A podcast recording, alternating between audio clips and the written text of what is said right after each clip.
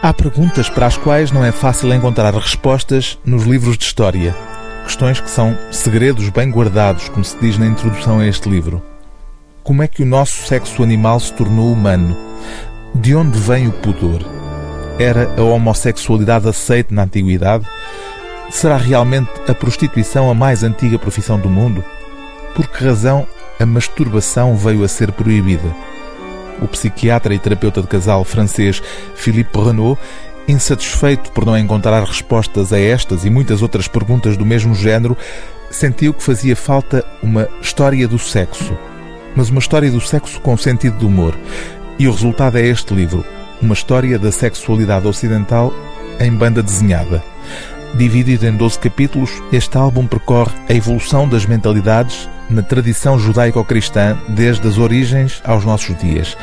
Como refere o autor numa nota prévia, podem ser feitas outras leituras complementares, continuações possíveis do presente livro, no campo do Islão, das tradições hinduísta e budista ou das grandes culturas da África, Ásia ou Oceania, todas elas muito ricas quanto à dimensão erótica que caracteriza as sociedades humanas.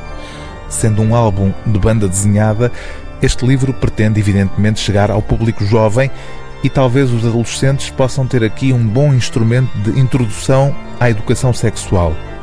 O traço lembra os desenhos de uma famosa série de televisão já antiga, também francesa, e, não por acaso, também dedicada à evolução humana. A série Era uma vez o Homem, ainda na memória de muita gente. O tom didático do texto é contrabalançado pelas ilustrações, pelo sentido de humor de alguns apartes e por revelações curiosas, como a de que Cleópatra terá sido a inventora do vibrador, usando o efeito um recipiente de papiro cheio de abelhas em grande agitação.